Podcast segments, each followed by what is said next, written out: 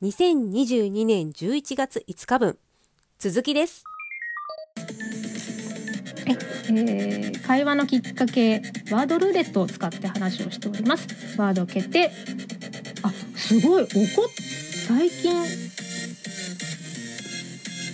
最近起こった出来事はこれなんか3回目なんですよ。えー、最初今もう29分経ってるんですけれども一番最初とさっきも出て怒った経験っていうかなんか怒るというかもうムカつく？なんかアルバイト先の店長の愚痴になってしまうのでちょっとこれはまた違うなと思ってすぐに思いつくも怒り怒るっていうことがね。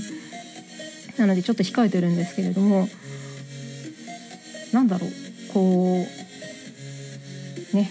なので次行きます。あまたお一人増えたと思いますね。こんばんは。小桜千恵と申します。どうぞごゆっくりお聞きください、え、会話のきっかけワードルーレットというのを使ってお題にお題でお話をしております。コメントなどいただけると嬉しいです。読んだり、え、読み上げをしたりリアクションいたします。さて次のワードいきます。T 自分のあだ名を新しく一つ作ってください。ああだ名か。えでも小桜知恵です。あだ名はそうですね。あだ名で呼ぶほど仲がいい人がいない。この名前で。なのでもしあのこれを聞いてくださっているあなたがあだ名をつけてくださると嬉しいです。コメントであだ名をつけてくださると嬉しいです。次。であなたの性格を一言で表してください。もう私の性格えー、血液型は B 型です。もうこれが全てなのではないでしょうか。みんなが敬遠する血液型 B 型。まあ血液型はねそんな実際はあまりね関係ないっていう話では最近のね研究ではそうらしいんですけれども。でもまあ統計学とかこう先入観あのあなたは B 型私は B 型って判定が出たから私は O 型って判定が出たからとか私が A 型って判定が出たからっていうあの思い込みから来る性格とかもあると思うんですけれども。あ若安さんこんばんは、えー、小桜知恵知恵。そのまんまあのあだ名ですよね。ありがとうございます。えっ、と普通なのでもうちょっと何かまあ初めて初めましてなのでね私の何を知ってるかっていうところなんですけれども。じゃああだ名は今回知恵でありがとうございます。あ間違えた。こちえこちこちがあだ名？あ小桜知恵だからこちあこちです。なんかあのポチみたいですね。可愛いかもしれない。ありがとうございます。うん、うん、あなるほどね。こち、うん、あありがとうございます。えー、あはい。えっ、ー、とちなみにバカジャスさんのあだ名はヤスでいいんですかね？犯人はヤスとかそういう感じなんでしょうか？えー。人増えましたね。こんばんは。小桜千恵と申します、えー、会話のきっかけワードルーレットというのを使ってえお話をしております。どうぞごゆるりしていってください。コメントをいただけると紹介読み上げいたします。リアクションいたします。ありがとうございます、えー、じゃあバカヤスさんのあだ名はヤスで今回お願いします。はい、えー、続きですね。あなたの性格を一言で表してください。なので B 型。血液型は B 型だよ。みんなが敬遠する B 型だよ。っていうところですね。そこで全てさせていただけると嬉しいですね。えー、大体雑とか。そんなところでしょうか。さて、えー、はい、じゃあ次いきます。ワードルーレットです。ワードを決定。あなたが大切にしている信念を教えてください。ああ信念かこれは何に対する信念なんだろうこう人生に対する信念かなで仕事に対する信念とかこう生活に対する信念とか、ね、プライベートに関する信念とかいろいろあると思うんですけれども。えー、なんだろう。うん。あバカヤスさん。あありがとうございます。あだ名がバカヤスあじゃあもうバカヤスさんがあだ名ってことで。じゃあ犯人ではなくバカヤスさんで。えそれはあの自分でつけた名前なんでしょうか？人につけてもらった名前なんでしょうかね？えー、っとあなたが大切にしている信念を教えてください。もしあの何か信念をお持ちの方いらっしゃいましたらコメントいただけると嬉しいです。そうですね。私の信念？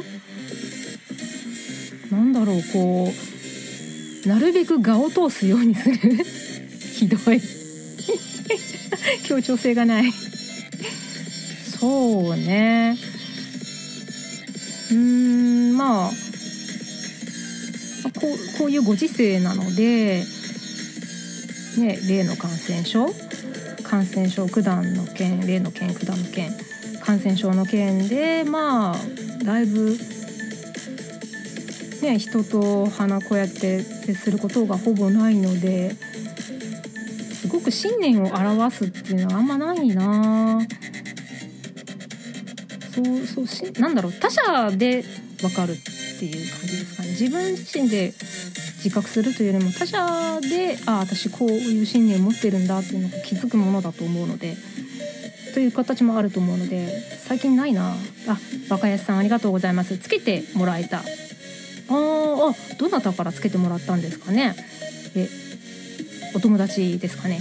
えっ、ー、とあ座右の銘はなるようになる。あ確かになるようになる。本当そうですよね。わかるわかりますよ。座右の銘あまあそうですね。新年といえば座右の銘じゃ座右の銘ですね。座右の銘はちなみに、え人を見たら泥棒と思いです。え私の座右の銘は人を見たら泥棒と思え。注意1秒怪我一生です。そうですね今ちょうどこうあの通常配信ライブ配信じゃない方の通常の配信の準備をしてて何を話そうかなってこうする時にちょっと今座右の銘とかうんぬんっていうはこうメモを取ってまして今ちょっと座右の銘について言っているんですけれども、まあ、今回も言うならそうですね、まあ、確かになるようになるもいい座右の銘だと思います。まあ、人を見たら泥棒と思えて、まあ、どんだけ疑い深いんだって感じなんですけれどもなんか疑い深い人に限って騙されやすいってこの間聞いてえー、そうなの？私騙されちゃうとかちょっと思ってなおさら警戒している今日この頃です。うん。そっか。バカヤスさん。ありがとうございます。そっか。なるようにしかならない。もう本当そうですね。なるようにしかならないしなるべくしてなるということもあると思いますね。うん。ですねもしあの他の方も座右の銘ありましたら是非教えてくださいえー、とでは次いきますワード、えー、会話のきっかけワードルーレットを回してワードお題をお題トークをしております。えー、周囲の人に今年の抱負を語ってください。今11月。今年の抱負ぜひ語あの聞いてくださっている方もコメントで抱負を語ってください。11月だけどね。そうですね。今年の抱負まあでも今年はポッドキャスト頑張ろうって思っていたので、まあ、まあまあ頑張っている方ですね。なんかだいぶ前に始めて結構実は78年ぐらい前からポッドキャストのさはしてたんですけれどももう23年34年ぐらい空いちゃってたりしてで去年の12月とか今ぐらい？もうちょっとあと12月ぐらいからちょっと頑張ってラジオトークのこのアプリを使ってポッドキャストを再開してでなんかだんだん春先ぐらいまでは頑張ってたんですけれどもだんだん夏にかけて月1回とかになっててでで今年の夏ですね。8月からライブ配信も入れてだいたい月23回ぐらいの更新ぐらいになってて。なので、まあ、抱負はもうちょっと、まあ、叶ってるっちゃ叶ってるんですけれどももうちょっと頑張りたいですね。あバカヤスさんありがとうございます。年年末ジャンボ一等うん。えということはジャンプを買ったんですね。私はそういえば秋秋に1回ハロハロウィン？ハロウィンじゃないな。お月見の宝くじを1回買ってまだちょっと結果を見ていないんですが。当たってるといいな。2000万なんですけれどもね。年末ジャンボはいくらでしたっけ？1億でしたっけ？え。ー、えでもそれって今年の抱負なんですか？年末ジャンボを1等当てるっていうことが抱負ってことなんですかね。うん、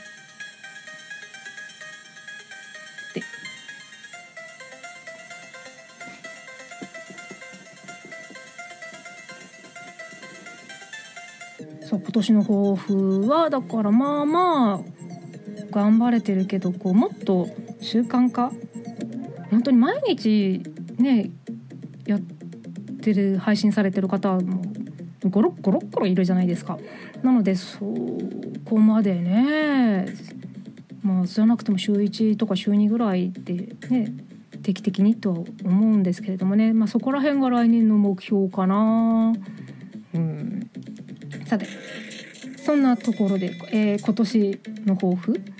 あと2ヶ月の抱負ってことにしてみましょうかね。あと2ヶ月で。えー、っとちょっと預金を立て直す？銀行口座の預金が やばいのでちょっと立て直したいですね。あと2ヶ月で。何が立て直せるんだろう。で頑張ってバイトします。頑張ってバイトをするです。次！えー、過去のき会話のきっかけワードルーレットを使っております、えー、ワードルーレットがもしも過去に戻れるのならいつに戻るか。さっきもやったじゃん。意外となんかかぶるな、えー、過去に戻れるのならいつに戻りたい。えなんかこれさっき言ったけどどうなんだろう。あの、仮面ライダーオーズのエキストラに行かなかった過去に戻ってくように申し込みをするようにしたいです次おすすめの健康法を教えてください。あ健康法。えー、っと、ストレスをためない。そんなのみんなできたら健康だよ。健康、まあ、今の自分が健康かと言われれば、全然健康診断とか最近ここ何年かしてないので怪しいもんなんで。でも毎日甘いもの食べてるからちょっと血糖値は危ないのかな。きっとなんか測ったら、なんか出てきそうでちょっと怖いです。あバカイさんありがとうございます。え戻りたくない。えこれはあの過去の自分って過去の自分ですかね。戻りたくない。あ私も戻りたくない派です。戻らずに戻らなくていいんですよね。そんなそんなにね過去に戻る奇跡なんかはいらない。わかります。で、えー、晩酌健康法が晩酌。ああまあねあの酒は百薬の長と言いますからね。そんなところでしょうかね。健康法。うん。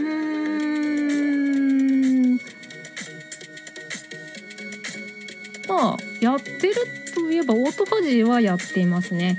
えー、オートファジーというのは16時間断食というやつで前もちょっとライブ配信の時に話した気がするんですがと16時間この食事の期間間を空けるんですよ。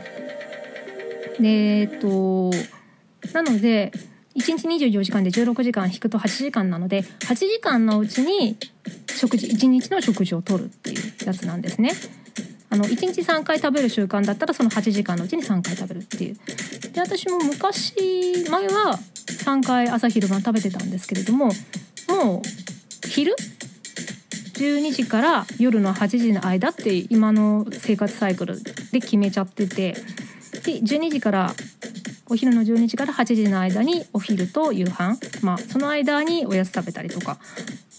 でそういう風に調節をしてまああのね12時間ずれたりとか、まあ、その日の時たまにあったりはするんですけれども基本的に12時から8時の間に食事をとってでそれまで朝ね、えー、夜の8時以降は食べないってことはしてます。あ無理無理。若林さん、えーチームナックスの人もやってるって言ってた。あそうなんですか。へえあでもまあ生活のねどういう生活サイクルであのどういうところで働いてるかとかね勉強されてるかとかにもよっちゃうんで私は今できる時期だなっていうことで始めたんですけれどもやっぱ慣れれば慣れるっていうかまああのお若いあなたですね学生さんだったりまだね二十歳とか30前そうだよね30前ぐらいまではやっちゃいけないとは思いますよあの成長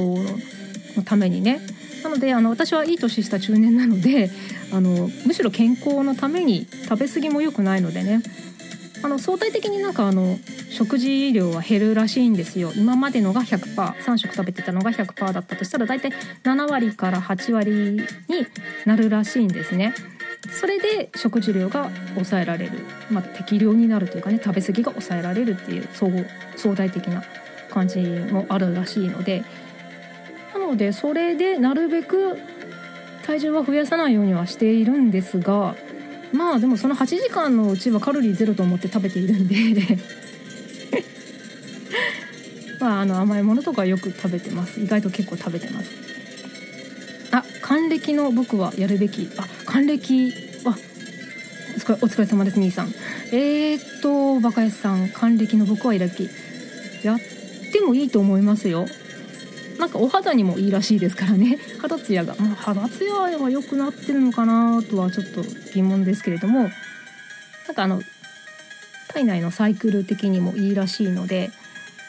でも今の状態で問題なければ、まあ、その人人それぞれですからね。たまにあのテレビでやってるじゃないですか。あの8090ぐらいのおじいちゃんおばあちゃんがこう平気でステーキ食べてます毎日とか。ね、本当かよって感じでもするんですけれども、まあ、そういうのでも大丈夫な人は大丈夫なんでまああのなんだろうこう健康診断でちょっと言われるような感じだったら始めてみるのもいいかもしれませんね。もしかしたらモテるかもしれませんよ。次。2022年11月5日分。続きます。